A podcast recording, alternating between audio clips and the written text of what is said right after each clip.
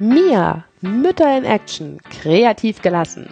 Du bist gerade Neumama oder schon in der zweiten, dritten, vierten Runde? Du möchtest wieder arbeiten oder steckst bereits voll in der neuen Tretmühle? Du bist als Mutter auch noch selbstständig? Dann heißt es auch bei dir täglich und Action.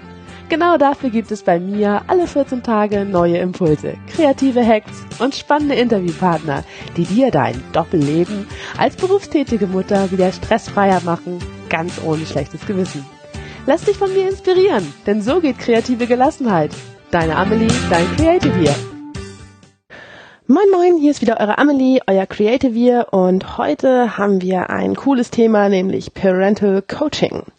Parental Coaching, also mit anderen Worten Coaching für Eltern ist eigentlich viel mehr als Coaching für Eltern. In UK, also so in Großbritannien, ist das der letzte Schrei und ähm, der Begriff in aller Munde mittlerweile. Hier in Deutschland wird er noch ein bisschen stiefmütterlich behandelt, vielleicht weil er auch noch nicht so richtig gefasst wird. Dabei geht es um nichts anderes, als genau die Verbindung zwischen Familie und Job zu fördern. Also es ist nicht nur Coaching eben für die Mama und den Papa, sondern dann ist es auch ein bisschen Coaching für eventuell Vorgesetzte oder Chefs oder Unternehmer oder Teams oder oder oder wer halt nochmal so ein bisschen ähm, geschubst werden muss in der Richtung, um diese Verbindungsstücke ein bisschen smoother zu machen. Genau. Und warum ist das so wichtig? Weil mittlerweile, muss man ehrlich sagen, in Deutschland leben 60 Prozent der Arbeitnehmer in Doppelverdienerhaushalten. Das heißt, Mama und Papa gehen arbeiten. So, und deswegen werden wir uns heute mal mit den Fragen befassen, warum Frau Parental Coaching braucht, wann sich auf den Teppich werfen und mit den Beinen strampeln trotzdem eine Option ist und was auch der beste Arbeitgeber der Welt noch dazulernen kann. Okay, springen wir direkt rein. Also, Frau braucht Parental Coaching. Wofür eigentlich? Also, naja, fangen wir mal vorne an. Wenn sie Mama wird zum Beispiel, ne? Also ganz grob sage ich mal, bei jeder Form von Übergang. Mama werden ist ein großer Übergang. Wieder in den Job einsteigen ist ein großer Übergang. Ein Jobwechsel sich selbstständig zu machen, vielleicht mit Kindern schon, vielleicht vor den Kindern, vielleicht ne, irgendwie im Übergang, ähm, weitere Kinder zu bekommen, also zweites, drittes, viertes. Die Trennung oder auch ein Partnerwechsel können eine ganz große Herausforderung im Übergang sein.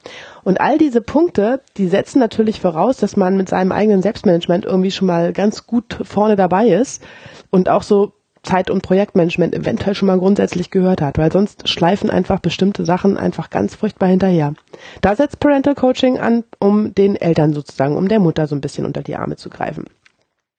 Genauso für die Frau ist es, wenn, ähm, oder ist es wichtig für die Frau, dass von Anfang an, wenn du Mutter wirst, bestimmte schlechte Gewohnheiten, sag ich mal, oder so böse kleine dunkle Anfänge, denen sollte man direkt präventiv entgegenwirken. Weil machen wir uns nichts vor. Wir leben im Jahre aktuell 2019.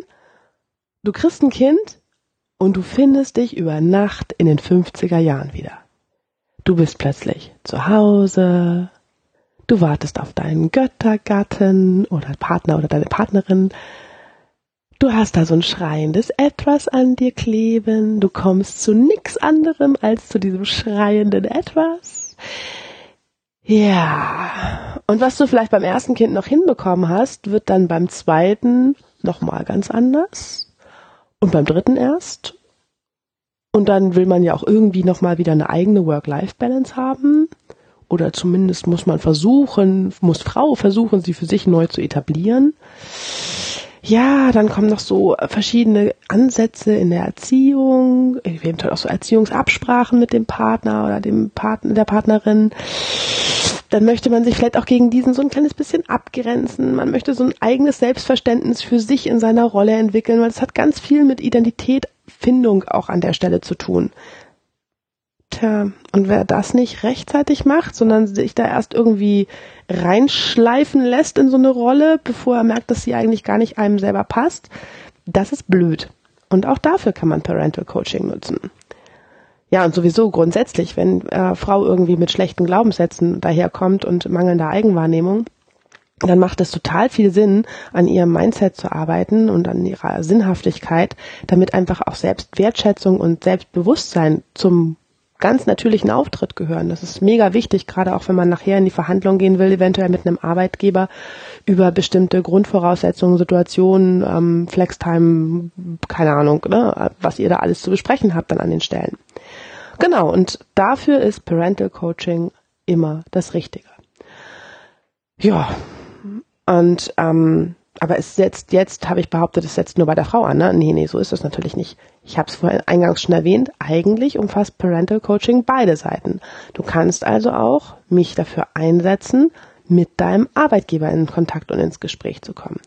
Denn auch bei Vorgesetzten kann man durchaus was machen am Mindset und an der Wahrnehmung und man kann die schulen und pflegen, dass sie auch in ihrer Wertschätzung etwas ausdrucksstärker werden zum Beispiel und sich die neuen Soft Skills von Eltern auch wirklich zunutze machen, weil da entgeht dem Arbeitgeber sonst schlichtweg was.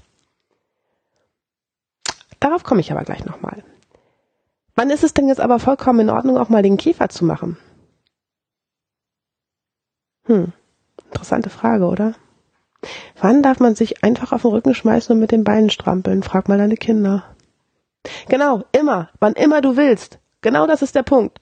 Ist ja alles schön und gut mit der angeblichen Vereinbarkeit und der ganzen Familienfreundlichkeit von Unternehmen und so. Ist auch richtig, da hat sich ganz, ganz mega viel getan in den letzten Jahren und Jahrzehnten und ja, wir arbeiten dran.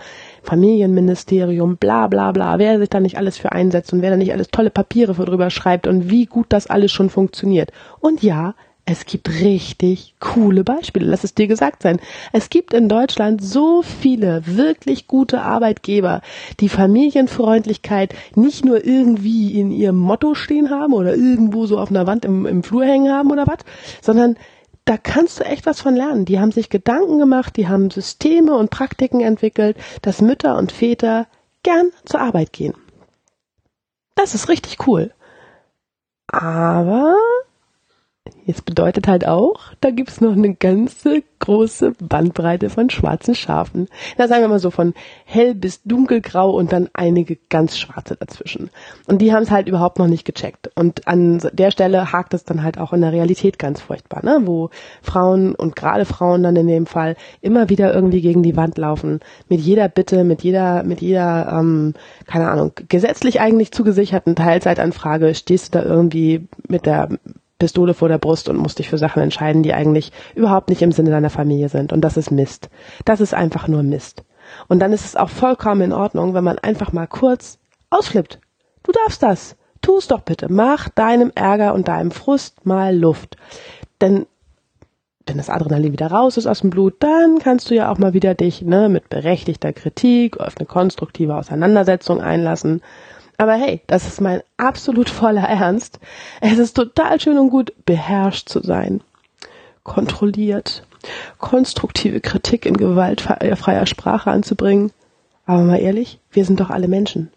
Und was nützt es denn, seinen Ärger immer nur in sich hineinzufressen? Also bitte, mach den Käfer. Die Situation ist nicht überall optimal. Wo sie es nicht ist, darf man sich auch mal kurz auf den Rücken schmeißen und richtig tüchtig mit den Beinchen strampeln. Und wenn das nicht die, äh, das Lachen in die Situation zurückbringt und jede Problematik ad absurdum führt, dann weiß ich auch nicht. Also ausprobieren. Tja, und dein Arbeitgeber? Ja, wie gesagt. Du könntest denken, du fällst ihm auf die Nerven, wenn du jetzt irgendwas für dich als Mama einforderst. Ist aber absoluter Quatsch, denn siehst doch mal so, du bist doch nicht alleine. Du bist doch nur die Vorreiterin für ganz viele Kolleginnen und Kollegen. Also hol sie dir auch als Vermündete ins Boot.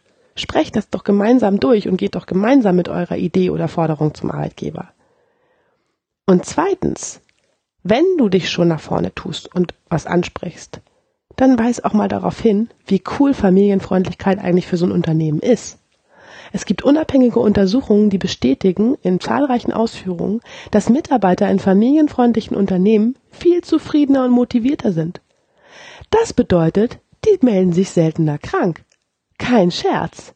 Nix ist krank wegen der Kinder zu Hause und ständig und andauernd und so. Nee, gar nicht. Die melden sich seltener krank. Sie kommen auch eher aus der Elternzeit zurück, weil sie nämlich genau wissen, sie kriegen das hin mit der Vereinbarkeit von Job und Familie.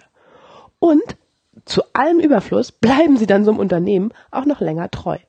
Weil wenn man so einen geilen Arbeitgeber erstmal gefunden hat, mit dem man sowas richtig durchziehen kann und sich da richtig arrangieren kann und der einem eben auch mal auf Augenhöhe begegnet und entgegenkommt, dem bleibt man treu. Also bleibt wertvolles Know-how, was diese Mitarbeiter sich im Laufe ihrer Karriere angeeignet haben, im Unternehmen. Und das spart Geld. Denn jeder Übergangsprozess in einem Unternehmen wie eine Neubesetzung für eine Stelle, die kostet richtig Geld. Und das könnt ihr mal als Argument in die Waagschale werfen. Wen es interessiert, ich hänge euch da auch nochmal eine Studio unten an, da könnt ihr es direkt nochmal ein bisschen mit Zahlen belegen wie viel Geld sich so der Chef da sparen kann. Und das muss der hören. Und wenn ihm das nicht schon ein Begriff ist, dann bist du ihm eine große Hilfe, wenn du es ihm sagst. Und schlag ihm doch in dem Zusammenhang auch einfach mal vor, wenn er schon offen ist, sich mit dem Thema Familienfreundlichkeit auseinanderzusetzen und auch aktiv was dafür zu tun, dann soll er sich doch auch zertifizieren lassen, damit es da auch nach außen noch eine Werbewirkung hat. Denn das ist ja eine coole Wahrnehmung. Es gibt hier in Hamburg zum Beispiel das sogenannte Hamburger Familiensiegel für Unternehmen. Link findet ihr auch unten in der Bio. Und ähm, bundesweit gibt es eine Liste von der Bertelsmann Stiftung, die familienfreundlichsten Arbeitgeber de Deutschlands. Beides total super, nicht nur wenn man einen neuen Job braucht, sondern eben auch da drauf zu stehen als Unternehmen. Und das kann man seinem Arbeitgeber auch mal vorschlagen. Das ist ja ein echtes Qualitätsmerkmal. So, denn dann weiß auch jede Mama und auch jeder Papa, wo sie am liebsten arbeiten wollen. Und warum denn nicht in eurem Unternehmen? So, jetzt aber genug von den Arbeitgebern. Also, Mama im Job, du bist per se schon mal der Hammer. Einfach krass. Hut ab, super gut gemacht. Wenn du allerdings bei dir selber irgendwie Verbesserungsbedarf siehst und das Gefühl hast, hey, ich hätte da gern noch mal einen Sparing-Partner oder ich hätte da gern noch mal die eine oder andere Idee, dann sprichst du mich einfach an. Denn ich bin dein Creative das kreative Musketier, das für berufstätige Mütter antritt und ihrem Stress mal so richtig gehörig in den Allerwertesten tritt. So, also lass mir einen Kommentar da bitte unter der Folge, wenn sie dir gefallen hat. Teilen, liken natürlich immer und überall. Erreichen könnt ihr mich über Facebook oder auch über Instagram. Meine Telefonnummer findet ihr auf meiner Website. Ich freue mich über Lob, Hinweise und auch deine Herausforderungen. Wenn du ein Thema hast, was du gerne hier bei mir mal besprochen haben möchtest, immer her damit. Ich freue mich total drauf. Ich bin für dich da, denn du bist für mich eine Heldin des Alltags. Eine für alle, alle für eine. Deine Amelie. Bis zum nächsten Mal.